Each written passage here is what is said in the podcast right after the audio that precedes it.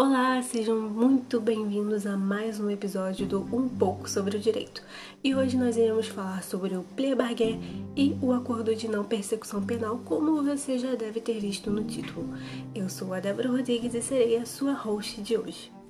Antes de mais nada, nós vamos falar sobre uma pequena mudança aqui no podcast, é um pequeno recadinho.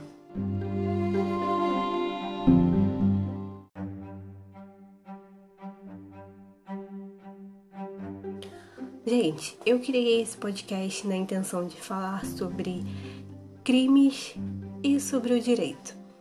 Mas eu acabei pensando e pesquisando melhor e vou redirecionar ele para falar só sobre o direito.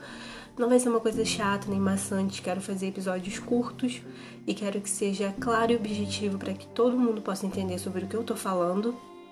E eventualmente possa ser que eu traga alguma coisa que fale sobre crimes. Isso aí vai depender da, da audiência, do público, do que vocês vão querer ouvir, tá bom? Esse é o recadinho. Qualquer coisa, crítica, dúvida, é, sei lá, quer trocar uma ideia, chama no Instagram que eu vou deixar na descrição desse episódio. Bom, queridos ouvintes, então vamos lá falar sobre o Acordo de Não Persecução Penal, ou ANPP, como vamos chamá-lo aqui, e o plea bargain. Esse último instituto ele foi retirado né, do pacote anticrime pelo grupo de trabalho da Câmara. A princípio, muita gente acha que não tem diferença entre eles e que só mudaram a nomenclatura para poder colocar no CPP. Só que tem sim diferença e nós vamos falar de algumas delas aqui. Eu não vou me aprofundar muito porque o intuito é fazer de forma clara e objetiva. E se eu me aprofundasse muito, iria ficar muito técnico. Bom, o ANPP ele foi incluído no artigo 28A do CPP, né, pelo pacote do ministro Moro. E esse instituto ele tem a intenção de desafogar a máquina judiciária. Por quê? Porque aqui não se chega a ter uma ação penal. O ANPP ele é um acordo, ele é um negócio bilateral. E quando eu falo negócio bilateral é porque o acusado ele pode recusar. E ele é oferecido né, do MP ao indiciado.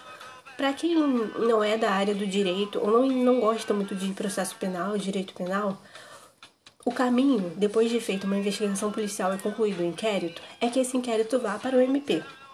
A partir disso, o MP tem três caminhos: denunciar os indiciados, pedir mais investigações ou pedir por arquivamento. É nesse ponto que o promotor vai verificar se o acusado atende aos requisitos do, 28, do 28A. São vários requisitos, mas nós vamos falar de alguns mais tarde. E aí, se o acusado aceitar, não vira uma ação.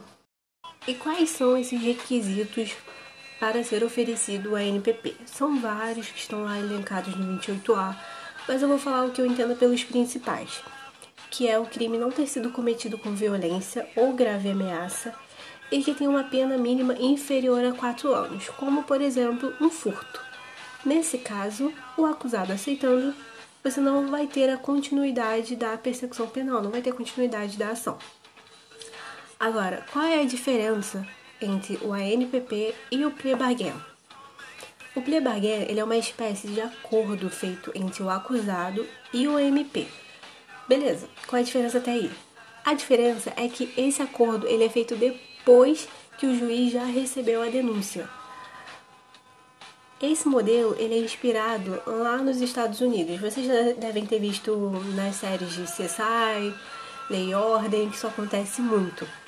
Após a ação já ter sido deflagrada, o acusado confessa em troca de uma pena menor. Aí, como eu falei lá em cima, esse instituto ele foi retirado né, pelo grupo de trabalho da Câmara. Por quê? Quando o pacote estava lá em votação, eles tiveram dois argumentos para poderem retirarem esse projeto. Desculpa, para poderem retirar esse instituto do projeto. Eles argumentaram que o Brasil trabalha com a presunção da inocência e não com a confissão da culpa. E também argumentaram que isso iria abarrotar ainda mais um sistema judiciário, um sistema carcerário, desculpa, como o nosso, que não estaria preparado. Porque lá nos Estados Unidos isso gera um encarceramento em massa e não se mostra eficiente em crimes violentos. E o Brasil não estaria preparado para lidar com isso. Bom, é isso, gente. Eu falei de forma clara, objetiva e bem rapidinha sobre a diferença entre um e outro. E o, a NPP já tá valendo, já tá no nosso código. O pré barguinha foi retirado. E é isso. Então é isso. Eu tenho que falar de uma forma objetiva e clara sobre a diferença entre eles. O ANPP ele já está em vigor, né? Junto com todo o pacote anticrime. O plea bargain realmente saiu. E é isso aí, gente. Espero que vocês tenham gostado.